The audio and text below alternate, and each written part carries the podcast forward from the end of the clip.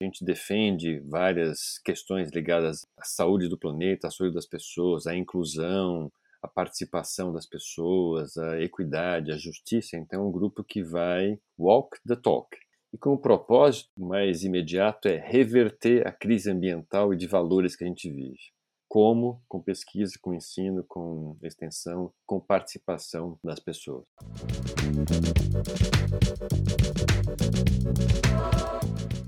Olá pessoal, aqui é a Bia do Policast e no episódio de hoje estamos com o professor doutor Antônio Mauro Saraiva, professor da Poli e do IEA, Instituto de Estudos Avançados da USP, e com a Carol Marana, aluna da Engenharia Química, que vem aqui para nos contar sobre o Grupo de Saúde Planetária Brasil. Gostaria de começar pedindo para vocês se apresentarem, por favor. Eu sou a Carolina, sou aluna da Engenharia Química da da Poli, faço parte do grupo de saúde planetária da USP. Bom, eu sou Antônio Saraiva, sou professor do PCS, Engenharia de Computação. De formação, eu sou engenheiro elétrico eletrônico pela Poli em 80 e sou engenheiro agrônomo pela Exalc em 86. Isso explica muito da minha carreira depois de pesquisa para quem for olhar. Então vamos começar contando um pouquinho de como que surgiu a ideia de criar o, o grupo né, de saúde planetária Brasil, como que foi o início. É simples, na verdade ele surgiu porque a USP eh, começou a fazer parte de uma aliança internacional chamada Planetary Health Alliance, uma aliança de saúde planetária. A USP começou a fazer parte desde o início dessa aliança em 2016, comecinho em 2016. Eu era proreitor de pesquisa adjunto na época e a gente soube da criação dessa aliança, a gente divulgou um relatório aqui no Brasil assim que foi criado, esse relatório internacional. A gente começou a fazer parte. Aí eu comecei a me envolver com isso. Nunca tinha nada a ver com essa questão de saúde. Depois vocês vão entender que saúde é muito mais do que saúde estrito senso, né? Esse meu envolvimento, né, eu me apaixonei pelo tema, pela abrangência, pelo impacto que isso tem até que chegou, a gente foi evoluindo, em, em, é, conhecendo outras pessoas aqui no Brasil, na USP, fora da USP também, até que em 2019 a gente resolveu criar, porque a gente precisava de um grupo desse aqui para catalisar, né, para congregar todo mundo que trabalha com isso, mesmo que não saiba que trabalha com isso. Então em 2019 a gente criou isso, é, esse grupo, e o local natural para uma, uma atividade dessa, assim, super transdisciplinar, é o Instituto de Estudos Avançados que é meio a casa assim da USP, onde não tem disciplina, tudo transdisciplinar. Então você junta todas as áreas lá, tem os grupos mais diversos lá. Embora outros lugares também. Né? Os meus grupos na, na, no PCS também são de automação agrícola, de biodiversidade de computação, mas lá no IA é o supra-sumo do sem fronteiras disciplinares. Então a gente criou isso lá em 2019. Então, falando um pouco mais do grupo em si, né? Qual que é a visão, a missão e o propósito dele?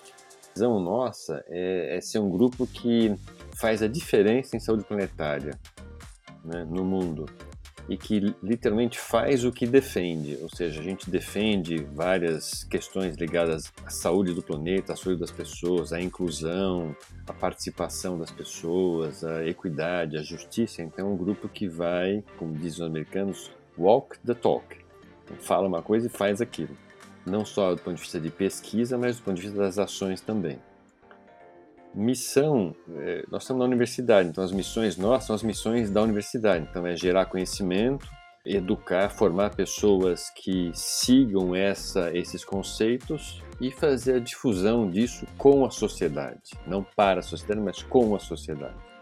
Os pilares da sociedade na universidade são esses três, né? Ensino, pesquisa e extensão. E com o propósito mais imediato é reverter a crise ambiental e de valores que a gente vive. Esse acho que é o grande problema que a gente vive atualmente. O nosso propósito é reverter isso. Como? Com pesquisa, com ensino, com extensão, com participação das pessoas. O conceito de saúde planetária é super amplo, fala muita coisa, mas acho que já dá para mostrar que não é, como você disse, estricto senso saúde. Saúde planetária, ela tem a ver com o impacto que a gente, enquanto humano, causa no planeta e como isso depois reverte para nós negativamente. O que eles chamam hoje de antropoceno, né? Essa era geológica que não é geológica. Então, a gente, como espécie, é, cresceu tanto, tem tantas atividades, que tem tantos impactos, que hoje os sistemas naturais da Terra não dependem tanto da Terra em si, da evolução geológica, digamos assim, geonatural, geobiológica, mas depende do homem. O que o humano faz hoje tem um impacto tremendo e é isso que condiciona a evolução dos sistemas biofísicos da Terra, os sistemas naturais. E da forma como está acontecendo, está evoluindo super negativamente. Dois exemplos da ordem do dia hoje. Covid. Covid é um problema de saúde planetária. Por que que acontece? Porque tem uma série de coisas ligadas à superpopulação, problema de nutrição, a gente invadindo áreas naturais onde tem vírus que a gente não contactou antes, dá no que deu. É, excessiva mobilidade das pessoas, né? falta de governança de saúde, então problema de saúde planetária. Outro, mudanças climáticas, típico problema de saúde planetária. Causado por quem? Por nós. Né? A saúde já sabe hoje que a mudança climática é antropogênica. Então, excesso de, de gases de efeito estufa, tudo mais. Tá, a gente causa isso. E depois o que, que acontece? Mudança dos ciclos temperatura, eventos extremos, tudo mais. Ou seja, a gente age no planeta e o planeta meio que devolve para nós. Se ele faz isso de propósito ou não, não sei. Não sei se Gaia é um ser vivo desse jeito, mas que está voltando para nós, tá, né? Então, saúde planetária é isso e envolve tudo, né? Então, envolve tudo, tudo, tudo. Qualquer área, qualquer pessoa, qualquer profissão. Nasceu, você está no planeta, você está impactando. Então você pode escolher ou você é parte do problema ou você é parte da solução.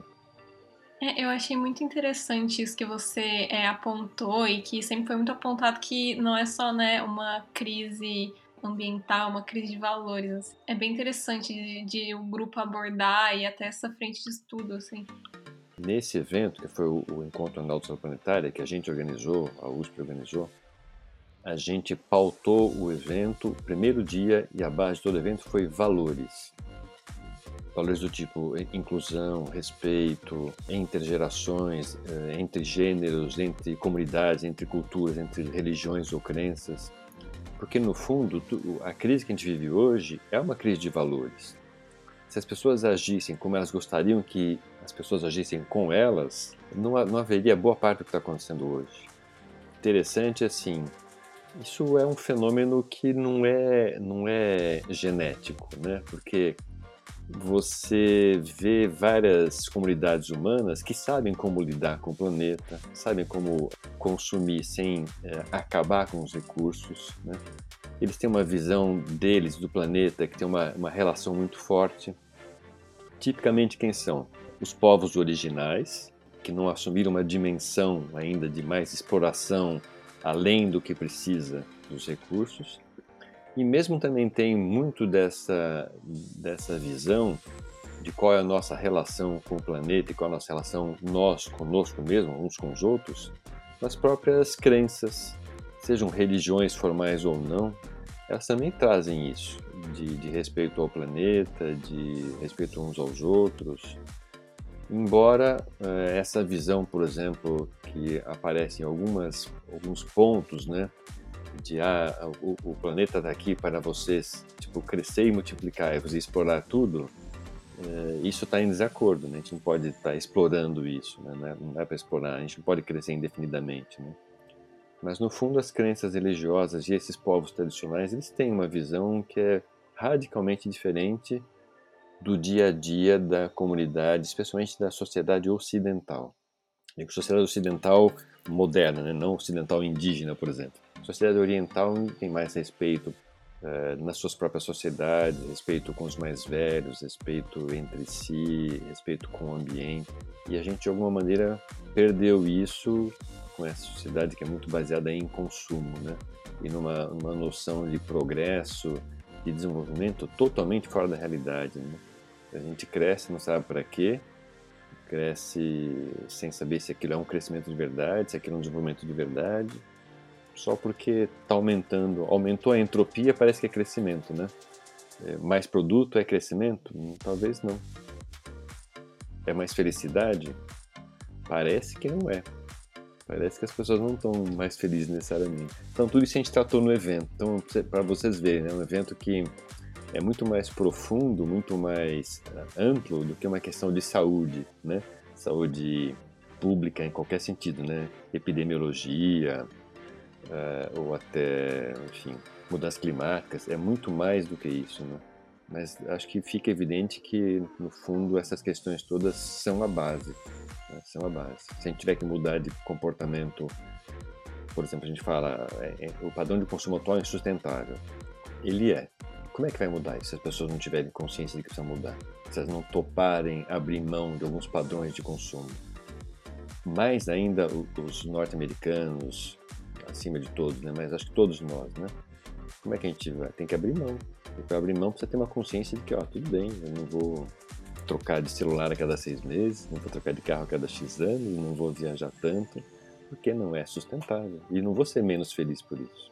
A noção atual de felicidade talvez seja um, um godo, né? Muito de respeito. E é muito importante você ter o respeito, e especialmente com a diversidade, né? Que é o que eu acho que linka muito com o que você comentou que o grupo Walk the Talk, né? Então, é um grupo assim diferente se você pensa que ele já existe em outros países, né? Mas no próprio Brasil ele envolve tanto estudantes de graduação quanto de pós, de diversas universidades, diversos estados, né? Tem uma diversidade muito grande. Então, como que funciona essa dinâmica, né? Porque é bem diferente do que eu acho que a gente está mais acostumado na Poli, que é aquele grupo, basicamente a gente tá Poli, eu vou te dizer uma coisa, é muito mais divertido assim como a gente é, porque as visões são muito diferentes. Diversidade é uma beleza, né? Porque você tem visões diferentes, se você tem respeito, você aprende a ouvir com as duas, duas orelhas, dois ouvidos, em vez de falar duas vezes, né? Você ouve duas vezes e fala uma, né? Então se aprende com as pessoas, tem uma diversidade grande das áreas de cada um, então tem gente das mais diversas áreas lá, de norte a sul, leste a oeste do Brasil. A gente lançou um programa de embaixadores sobre planetário. Né? Teve 260 e poucos candidatos do Brasil, todos alunos, de graduação até pós-graduação. A gente não vai perder esse pessoal. A gente podia dizer, não, nós queremos só 30, sei lá. Por quê? Para dar menos trabalho. Não, a gente vai pegar esse povo todo. Acabamos aceitando 230, eu acho. Né? Alguns não se enquadravam porque é, iam terminar o curso agora, no começo do meio do ano, lá. Então, uma diversidade tremenda. Tem gente que é doutorando, gente que faz graduação, gente que está numa cidade super cosmopolita, gente que está no interiorzão do Brasil, num lugar que eu não vou saber nunca onde é, mas que tem um potencial de transformação ali enorme, talvez maior do que a gente tem aqui, que é uma pessoa que está junto da comunidade ali, mais simples, talvez, né? menos condições tudo mais, mas um potencial de transformação enorme. E isso eu acho que é de uma riqueza tremenda. Quem está numa situação dessa, quem participa disso, vê como isso é importante. E, e, mesmo a gente como engenheiro também, né? É legal estar entre os pares? É legal. Mas é, você aprender, até como engenheiro, você aprender a lidar com os ímpares e os primos, não os pares, né?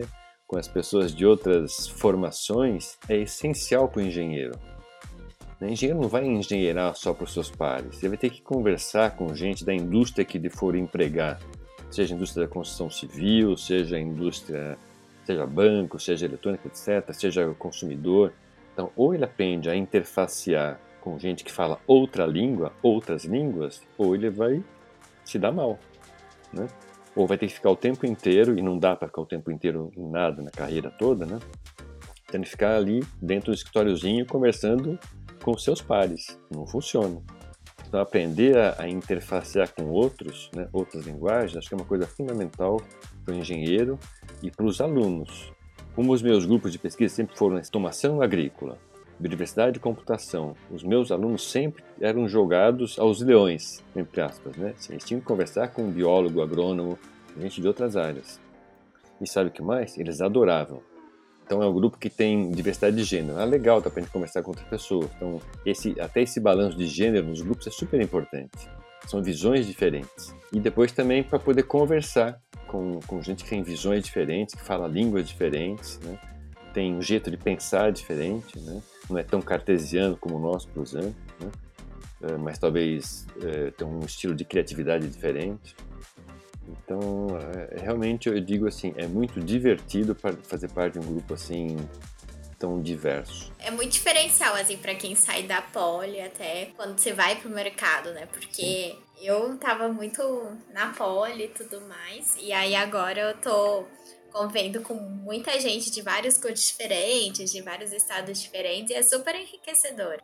É exatamente o que você falou, assim, essa questão de você ficar surpreso, tipo, o poder da comunicação, assim, porque, por exemplo, é, eu tenho duas coordenadoras que elas olham mais ou menos o que eu tô fazendo, dão um acompanhamento mais geral. E uma é da comunicação e a outra é da área de farmácia.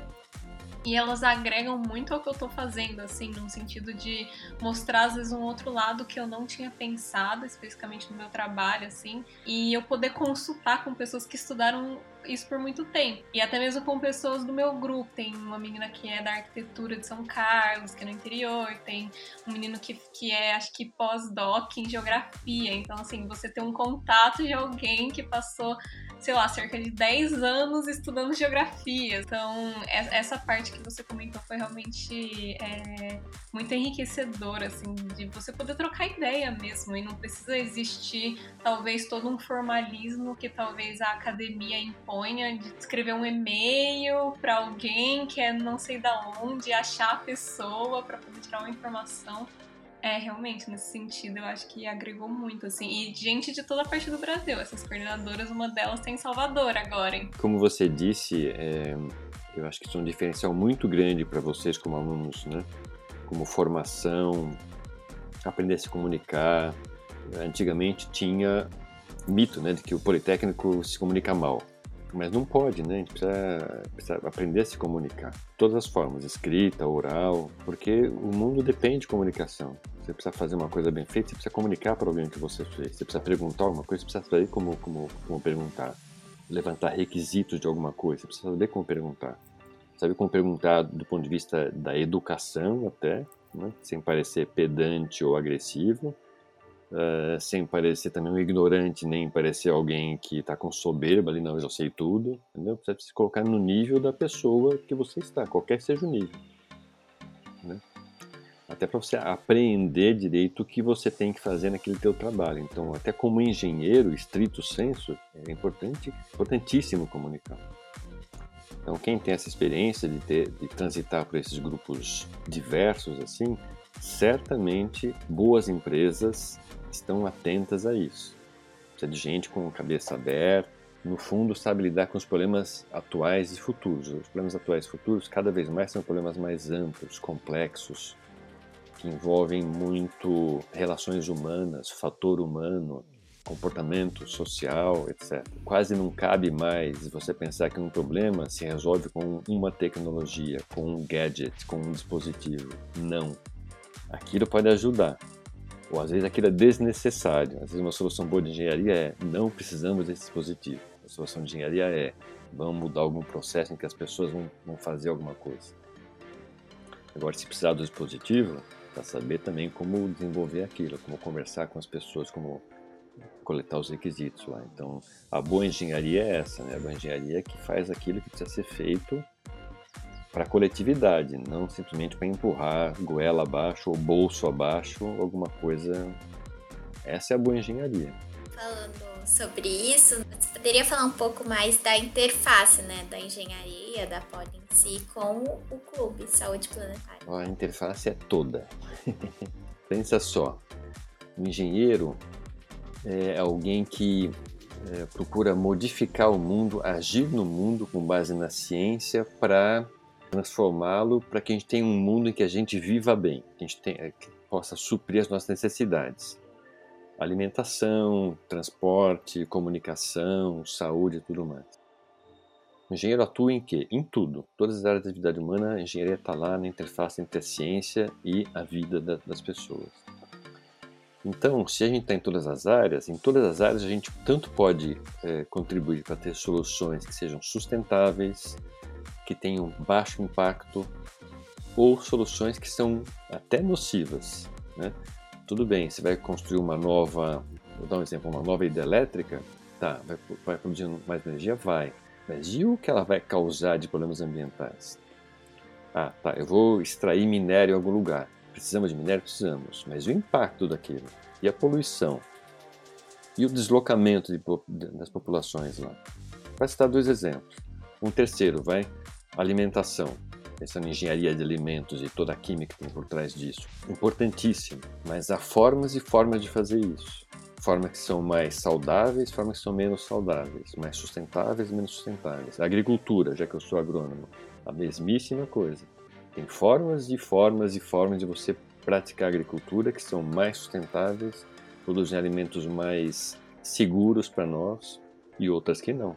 Por isso que eu digo, a engenharia está em tudo quando se fala de saúde planetária, porque a gente está em todos os processos. A boa engenharia pode ajudar a gente tanto a evitar esses problemas ambientais que no fundo retornam para nós depois, como mudanças climáticas, como alimentos inadequados, como falta de alimento, ou ela pode causar isso daí, contribuir para causar. Mas pensando na boa engenharia, agora é o caso de não deixar isso é, piorar e de mitigar. Então, é feito de mitigação. Ah, já tem poluição? Tá. Já tem mudança climática? Já. Já tem qualquer outra situação aí? Tá. Então, a engenharia pode ajudar a reverter isso daí. Então, veja, habitação, eh, transporte, computação, alimentação, mineração, agricultura, saúde, energia, tudo tem engenharia. Falando assim rápido, né? Tem outras engenharias aí. Então, em todas elas, eh, tem, tem saúde planetária ou tem falta de saúde planetária. A gente tem um papel nisso, a gente como engenheiro de ou ajudar a melhorar e a não piorar, ou ajudar a piorar. Tem ficar parado, não tem poste aí nessa altura, você não tem um jogo neutro, né? ou você ajuda ou você atrapalha. Aspecto abordado pelo Saúde Planetária é o risco de fragmentação excessiva do conhecimento, né? De questões amplas e profundas que podem acabar sendo analisadas de uma forma muito simplista. Como que você vê essa realidade no contexto da engenharia? Você acredita que tem uma setorização excessiva dentro da engenharia? E se o conhecimento engenheiro está se tornando mais colaborativo ou ainda existe pouco avanço nesse sentido? É sempre uma dificuldade grande, né? Pensando especialmente nos cursos, né? A gente tem 17 cursos, se não me engano, né? O conhecimento tem aumentado, se não exponencialmente, muito.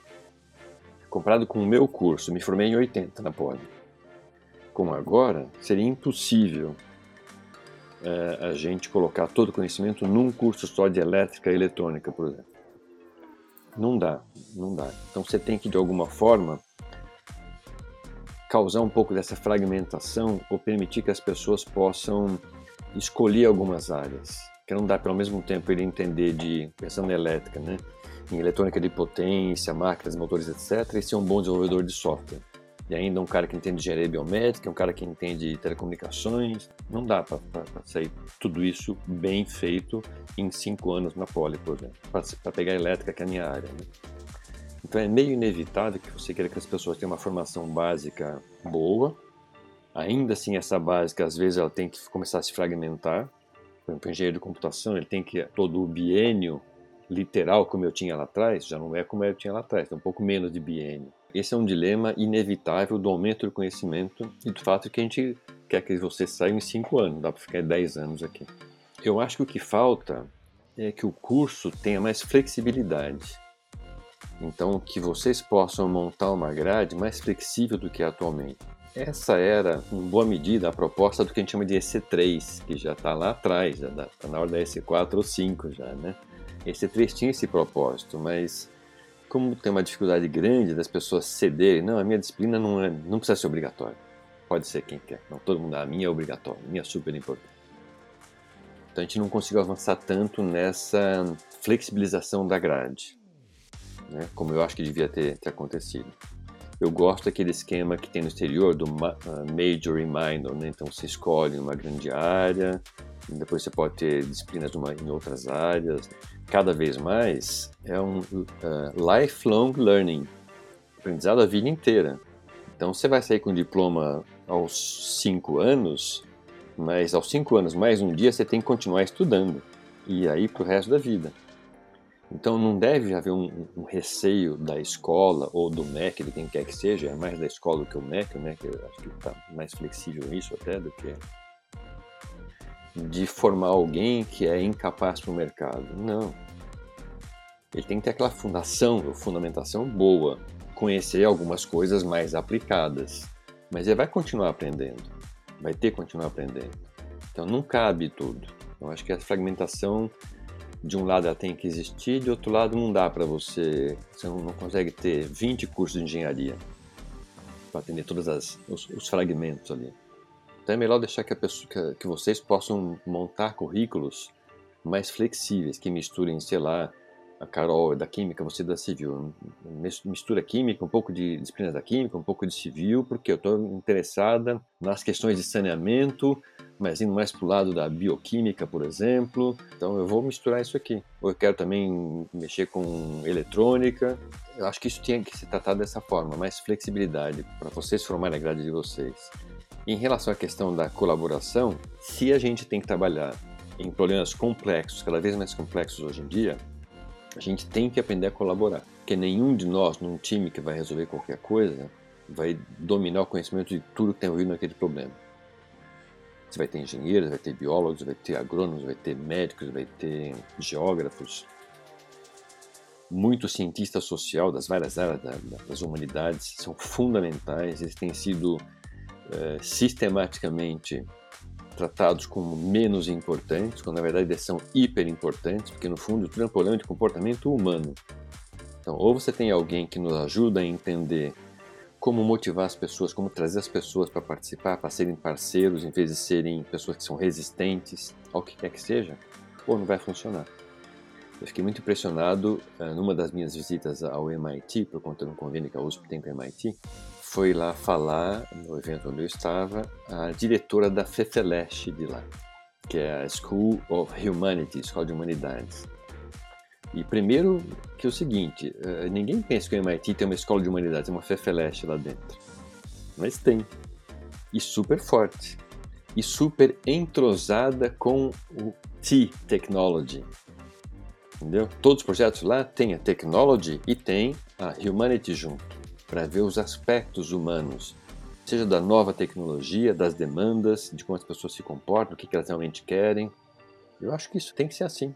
Tanto vocês, como curso, de estar mais expostos a isso, como a USP como um todo vai promover uma maior interação entre essas áreas. Eu acho que tem muita coisa para mudar. Mas eu sou otimista. Tem, tem para mudar, vamos mudar. Eu acho que vamos fazer isso acontecer. E é super legal, assim, porque o novo modelo de trabalho empresa é squad, integrada. E adorei saber que o MIT tem uma parte de humano. É, eu também não, fiquei surpreso. E surpreso até com a postura deles, é uma postura muito proativa, sabe? E eles trabalham tranquilamente, assim, de igual para igual com a tecnologia, com o pessoal das engenharias, da computação, das outras ciências duras, digamos assim, né? De igual para igual, não tem mimimi de um lado ou de outro, entendeu? Não tem ressentimento de um lado ou de outro. Se tratam de igual para igual, como deve ser. E de um jeito positivo, proativo. Vamos, vamos trabalhar, vamos fazer as coisas acontecer. Agora, falando um pouco do Grupo de Saúde Planetária Brasil, quais são as áreas dele? Olha, as áreas dele, na verdade, a gente vai revê-las agora, que o grupo vai completar dois anos, a gente vai mudar o formato dele as áreas é, têm sido as áreas que as pessoas estão trabalhando. A gente não criou áreas. Né? A gente até fez uma tentativa de criar áreas, mas não rolou muito certo lá não. Eu vou até dizer quais são algumas áreas. Tem, um pessoal, tem um grupo de educação, educação ambiental. Educação com mais foco em educação ambiental. Tem outra que é de nutrição e alimentação. Tem muitas pessoas da, da Faculdade de Saúde Pública, da, da, da nutrição aqui e da medicina também, e da, e da agricultura e do Ministério do Meio Ambiente, então de alimentação. Tem pessoal que está mais ligado à saúde raiz ali, né? Então, o pessoal de epidemiologia, eh, da medicina, da saúde pública, que tratam eh, de Covid, tratam de dengue, tratam de enfim, essas doenças contagiosas, eh, suicídio. Tem algumas pessoas em volta de um projeto com suicídio, por exemplo, é de uh, tratamento de dados suicídio, né, análise de dados suicídio, é uma aluna minha estudando isso lá.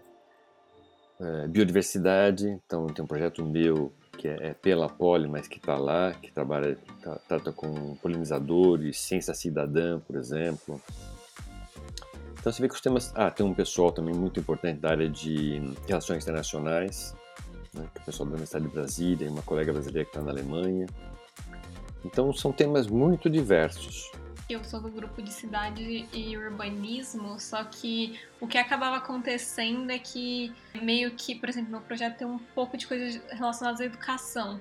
E aí, sendo que a gente até entrou e as orientadoras, assim, do grupo, desse grupo que é um pouco mais reduzido, que são as pessoas que a gente tem contato mais direto, elas mesmas falaram, gente, que a ideia é, da saúde planetária não era fazer essa fragmentação, é, ele só foi feita porque realmente eram, eram muitas pessoas, são mais de 200, mas acabou que viraram áreas. Eu acredito que isso que acabou acontecendo, que existem os objetivos da Agenda 2030 e aí existiu talvez uma inspiração nisso. Então tem, por exemplo, é, questão da educação, questão da pobreza, questão é, ecológica, questão de saúde mesmo epidemiológica, é, questão de cidades. Então eu acho que veio um pouco uma inspiração disso mas que a gente acaba passando um pouco dessas barreiras assim da, do grupo. Sem dúvida, é isso mesmo, Carol. É, verdade. Essas áreas que eu mencionei são áreas em que as pessoas já naturalmente trabalhavam, né? Então, o pessoal de nutrição, o pessoal da saúde pública que trabalha com nutrição. E é curioso, Beatriz e Carol, assim, que muitas das pessoas que estão no grupo é, de saúde planetária, até algum tempo atrás, elas não sabiam que existia esse nome saúde planetária. Né? Algumas sim, mas a maioria não. Eu também não, até 2015 eu não sabia, né? Aliás, o, o, o termo é anterior a 2015, mas o relatório que fundou, digamos assim, é de 2015. Mas tem muita gente que trabalha com saúde planetária sem saber. Como tem muita gente que trabalha com sustentabilidade sem saber. Né? Porque está na sua própria na sua própria área, no seu próprio modo de pensar, né? Tem gente que recicla sem saber que existe reciclagem, a gente faz economia circular sem saber que existe economia circular, né? Isso é fato mesmo. Claro, às vezes ajuda a gente fazer uma certa, alguma fragmentação, não no sentido de fragmentar, mas no sentido de dar um foco. É, então a gente quer ter um projeto nisso daqui. Então, o projeto, por estar nesse grupo que tem essa visão transdisciplinar, ele vai tentar fazer todas as interfaces com outras coisas também, mas não dá para tratar de tudo. Então tem que ter alguns, algum foco, alguns focos ali para ter alguns resultados, alguns produtos, etc. É mais nesse sentido, para ajudar a dar uma organização. Não ser também uma coisa em que todo mundo faz tudo que aí não, não vai sair nada. Né? Recentemente, né, o, o Grupo Saúde Planetária começou a fazer lives, podcasts sobre saúde planetária e comunicação científica, as mudanças climáticas globais, que vem super alinhado com o que está se falando na mídia, também no ESG, que está cada vez mais em pauta nas empresas. Também teve live sobre soberania alimentar e uso de agrotóxicos. Você poderia falar um pouco mais dessas lives? Olha, essas lives foram super incríveis, viu? Porque mostram que tem gente muito interessante no Brasil, muito capacitada para tratar desses temas, e é do Brasil inteiro, né? É, que a gente está é, alinhado, que a gente está conseguindo trabalhar junto mostra que tem muita gente interessada na sociedade também, tá? essas lives têm tido um público interessante, né? tanto ao vivo como depois, o pessoal que assiste depois, né? E mostra como dá para a gente ter uma agenda positiva também, ou seja, existem diversos problemas, é inegável, né? mas dá para a gente trabalhar com uma agenda positiva, imagina assim, vamos, o que nós vamos fazer para melhorar, o que, que a gente pode melhorar, em vez de ser só uma agenda de lamentação, né? Então, acho que é, é um outro aspecto que eu acho que dentro daquela questão da crise de valores também é importante. É importante a gente é, ter esperança e ter uma, uma atitude de, de resolver, de se pôr à ação. Não significa negar os problemas, ao contrário, mas não se deixar paralisar por eles. O relatório que dá origem a essa aliança planetária, depois se vocês procurarem, né, quem está nos ouvindo procurar Planetary Health Report, que é, foi lançado por aquela revista que agora está famosa, Lancet. Ficou famosa atualmente porque muitos desses estudos sobre Covid são publicados lá. Né? Então foi lançado lá esse, esse relatório.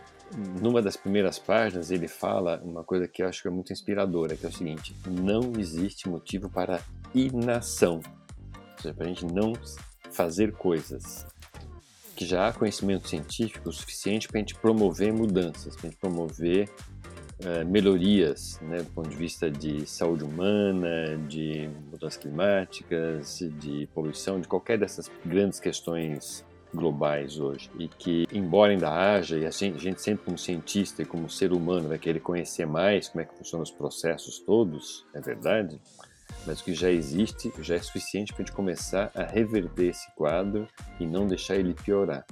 Então acho que é uma mensagem muito de esperança, né? Olha, vamos começar a fazer, vamos pôr a mão na massa. Então não se trata só de ficar reclamando ocupando X ou Y, ocupando o governo X ou Y, né?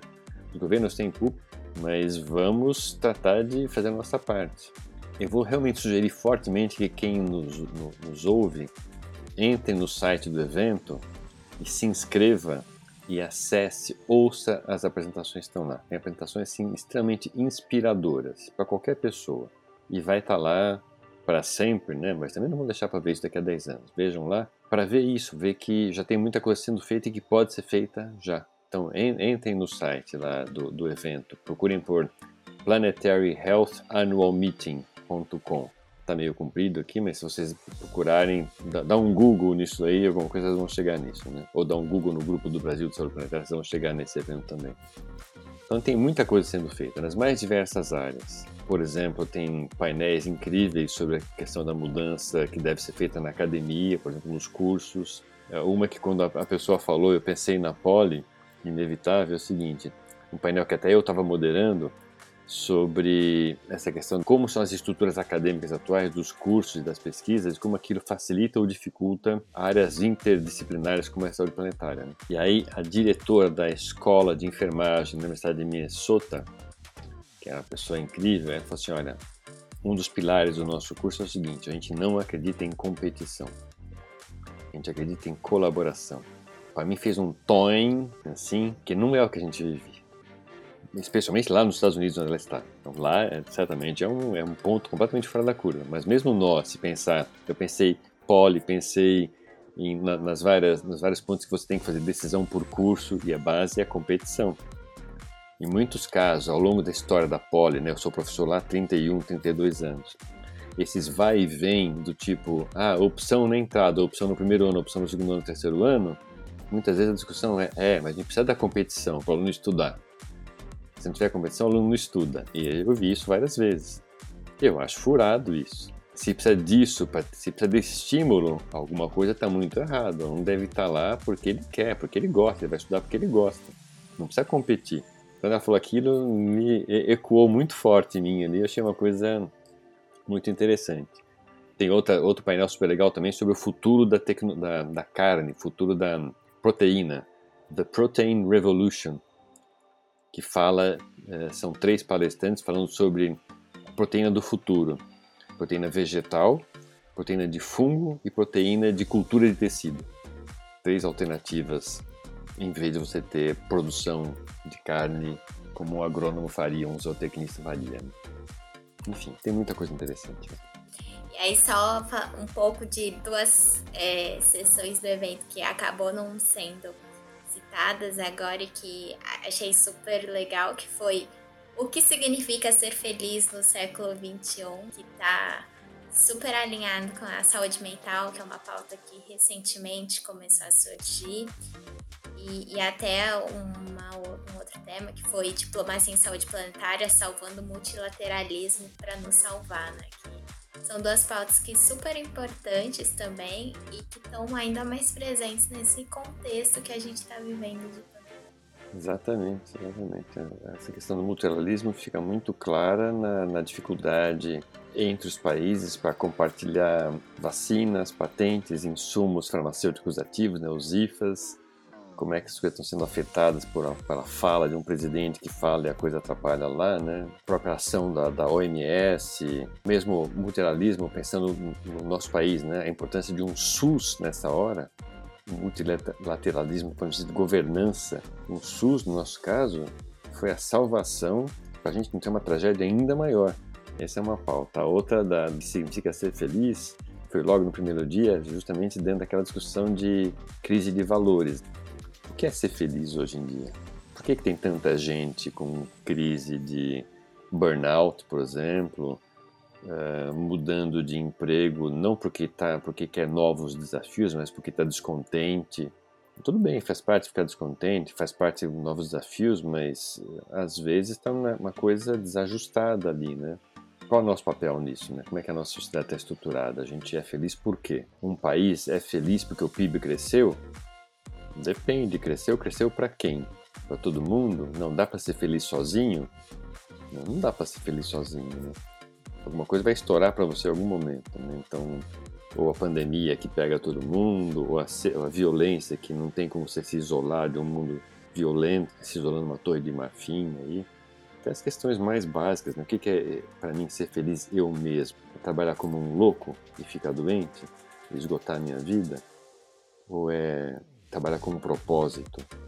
E qual propósito é esse? É propósito meu, sozinho? É um propósito que envolve a minha família? Para falar pouco, hein? A gente às vezes trabalha que nem louco e esquece a família, né? Eu mesmo fiz isso muitas vezes. Pela necessidade, pela demanda que a universidade tem e tudo mais. Mas não só. Eu quero trabalhar para quem? Para a sociedade? Para poder ser feliz vendo mais gente bem, entendeu? Qual é o meu propósito? Mesmo uma empresa, faz sentido uma empresa ser criada porque ela quer gerar lucro? Ou uma empresa deve ser criada porque ela quer gerar um bem para a sociedade? Uma vez eu li isso lá atrás, pena que eu não lembro onde era.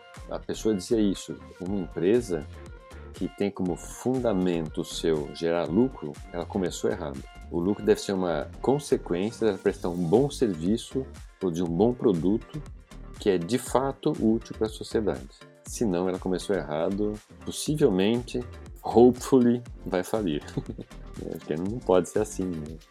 Tá lá para gerar alguma coisa que é, é, é bem pro bem comum, né? Sim, são pautas cada vez mais atuais, assim, e frequentes, né? Porque acho que tanto cada vez a gente tem mais competição, tanto na universidade, aí depois para entrar no mercado de trabalho, aí o pessoal começa a ter burnout muito cedo, tentando a conseguir mais bens, é complicado.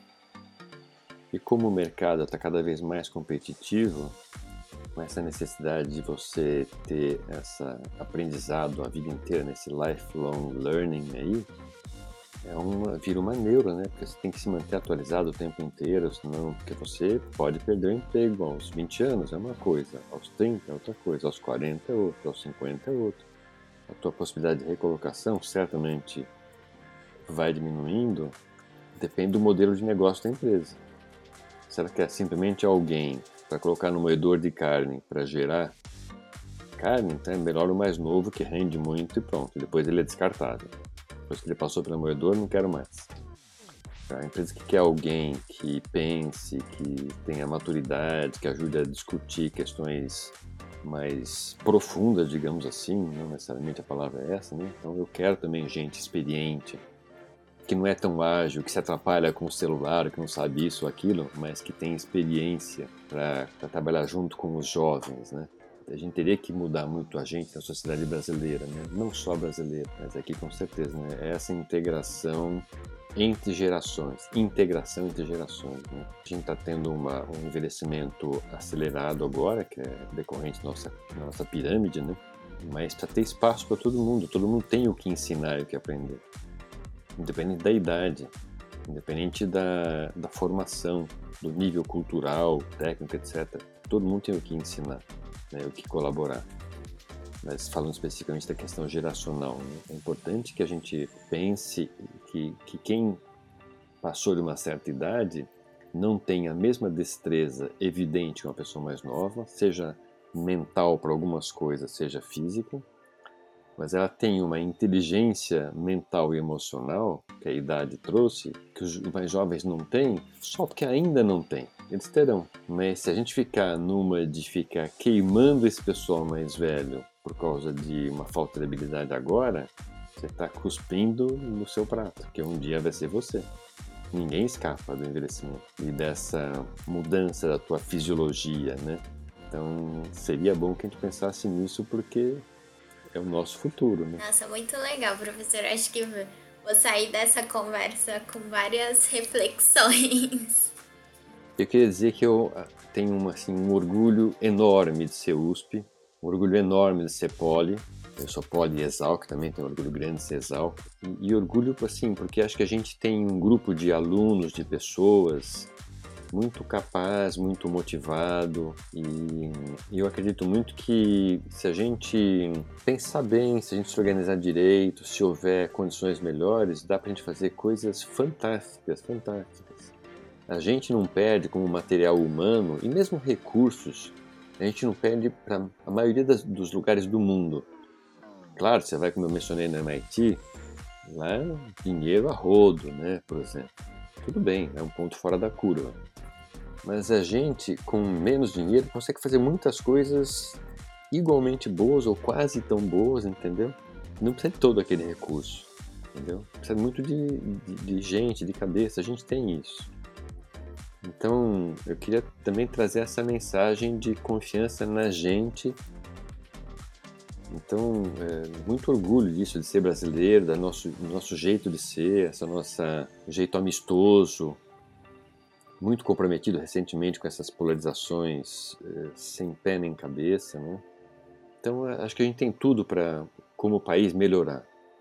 A gente precisa de, precisa de ter mais diálogo, precisa de ouvir mais. Duas orelhinhas e uma boca só. Então, escute duas vezes e fale uma, em vez de falar e de ficar postando qualquer coisa reativamente só porque ouviu, já vai postando ali. Né? Mas, enfim, e, e, a USP é um, é um lugar maravilhoso. Vocês que são que estão ouvindo, que são da USP, aproveitem porque é um ambiente fenomenal, assim, em termos de viver essa diversidade, essa pluralidade, né? com respeito, com abertura para ouvir o outro. Né? E mesma coisa dentro da poli. Mas não quero ser, não quero ser sectário nem nada assim. É, a gente está nessa condição, mas é, tem gente maravilhosa em qualquer lugar, em qualquer escola, em qualquer universidade, em qualquer estado. Ou a gente trabalha para ser inclusivo e, e aprender com todo mundo, ou não tem saída. Não tem saída mesmo. Mas vai ter saída, sim. Importante é se, se respeitar como seres humanos e tentar fazer o melhor para os próximos, para o próximo e para nós mesmos. Legal. Agora falando um pouco mais com a Carol, né? O que, que te motivou a fazer parte do programa de embaixadores de saúde planetária? Tudo que o professor mencionou. Quando eu fiquei sabendo do programa, eu comecei a ler um pouco mais sobre saúde planetária.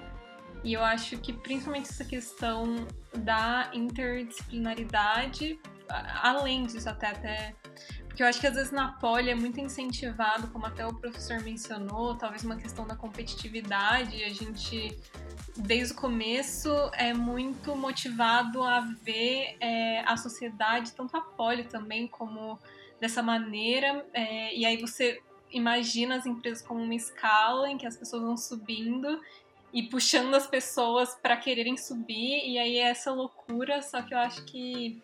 E muito isso que o professor mencionou, eu estava também nesse dia da professora da Minnesota sobre a questão da colaboração, sobre a questão da. A gente só vai para frente se todo mundo for para frente junto, assim. Eu sei que isso talvez sou um pouco clichê, não sei. Mas eu acho que não necessariamente essa coisa. Não precisa ser essa coisa, o lobo é o lobo do homem, tipo, não precisa ser assim. Eu acho que dá pra gente e, e, principalmente esses problemas que na saúde planetária eu comecei a ler muito sobre, que são coisas assim que a proporção que chegou, se a gente não trabalhar junto, eu acho que a gente não vai sair do lugar. Então, eu acho que isso foi uma das coisas que mais me motivou, assim, poder aprender um pouco mais sobre outras coisas e também colaborar com outras pessoas. E como que é o dia a dia de um embaixador? Ah, o dia a dia, eu acredito que, assim, é, no começo do programa a gente foca um pouco mais em estudar mesmo, porque antes do programa a gente é, fala um pouco do, é, do que, que a gente entendeu como saúde planetária, e aí a gente começa a pensar muito no projeto e às vezes conversar também com outras pessoas do grupo sobre o que a gente está pensando em fazer. E bem essa questão, assim, da, da saúde planetária realmente abriu uma, o grupo, né, abriu uma chance da gente poder fazer alguma coisa. E uma coisa muito legal é, é a abertura que tem pra gente tocar as coisas da forma que a gente acha melhor. Eu, particularmente, resolvi criar uma rede social no Instagram para divulgar algumas coisas que eu aprendi ao do meu curso de Química. Eu fui aluna de materiais um tempo também. Por exemplo, eu sentia que as pessoas só sabem, por exemplo, a divisão entre um lixo orgânico e um lixo reciclável. Mas elas não sabem exatamente do que material é feito, tudo que elas consomem, ou para onde isso vai, ou de que forma que a gente lida com tudo isso. Então, o dia a dia, assim, cada pessoa acaba tendo uma liberdade muito grande de fazer o que acha melhor nesse sentido.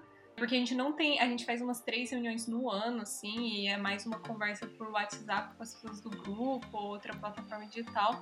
Por exemplo, tem pessoas no meu grupo que estão fazendo podcasts, tem pessoas no meu grupo que estão pensando em lives, tem, tem até uma pessoa no meu grupo que estava pensando em fazer um jogo para dar uma educação sobre esse sentido, assim. Eu acho que o dia a dia é mais isso, assim, é sempre estar tá buscando informação, informação de qualidade e, de, e, grande parte das pessoas tenta propagar essa informação da melhor maneira que pode. Legal. E como que faz para participar do grupo de saúde planetária Brasil? Esse ano abriu o edital em dezembro, se eu não me engano, e foi até fevereiro, eu acredito. E aí a gente mandava uma inscrição, mas eu não, não sei se isso vai mudar para o ano que vem. Acho que o professor vai poder falar melhor sobre isso.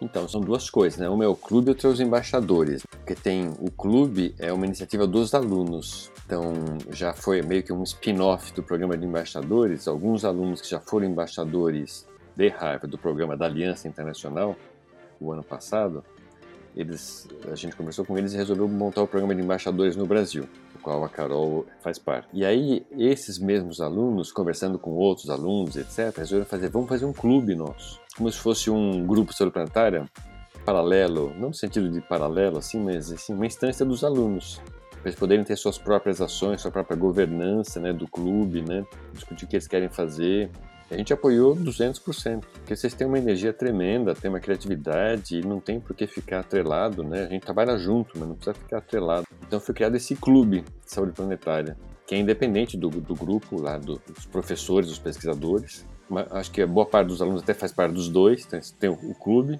mas também faz parte do, do grupo do IA, como pesquisadores, né? Como alunos, etc. Então, o, o, edital de embaixadores a gente vai abrir de novo no final do ano para o ano que vem. A ideia é sempre a gente ter os embaixadores atuando como embaixadores no ano gregoriano e no ano calendário, né? Que em geral bate com o ano didático. Para algumas, para nós, mesmo para a maioria das universidades está uma confusão por causa da Covid, né? Mas fora disso vai, vai bater. Então deve ser no final do ano que a gente vai, uma, vai lançar um novo edital para convidar, né? Propostas, né? Que basicamente a gente quer que a pessoa submeta, ela tem que ser aluna de qualquer nível, é, universitário, universitário ou, pós, pós-graduação. A gente já pensou em também aceitar ensino médio, mas aí precisa ter algum professor na escola, talvez, está discutindo isso.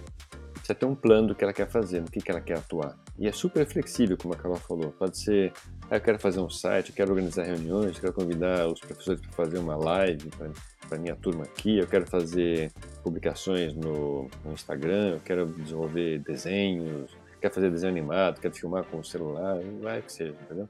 Qualquer coisa que ela seja uma embaixadora, né, embaixador da causa, né, divulgar a causa, né, ajudar a mostrar para mais gente o que é a eh, saúde planetária, os problemas que tem e como cada um pode ser solução. O clube, eu não sei dizer exatamente, mas o, o clube eles têm aceitado algumas pessoas, então o clube começou no ano passado, já cresceu, já deve ter algumas dezenas de, de alunos desse clube brasileiro, também norte a sul, leste a oeste, e eles estão organizados em, em, áreas, então tem o pessoal de comunicação, o pessoal que faz as lives que você mencionou, tem pessoal que trabalha com relações entre grupos de vários países, tem várias áreas. Entrem lá no Instagram, Clube de Saúde Planetária, procurem no Google Clube, Clube de Saúde Planetária e veja como é que está a situação em termos de novas aberturas para alunos, estudantes, né, se envolverem. A gente quer muito que vocês participem, né, porque, como eu disse, vocês são o presente, o futuro, vocês têm uma energia tremenda, uma vida tremenda, então é fundamental que vocês participem. Até pela carreira de vocês, é bom, por tudo que a gente conversou. Muito obrigada, professor, doutor Antônio, e a Carol também pela participação de vocês. É um prazer muito grande conversar com vocês. Sigam o Saúde Planetária no Instagram e no Facebook. E muito obrigada a todo mundo que está ouvindo e acompanhando o podcast.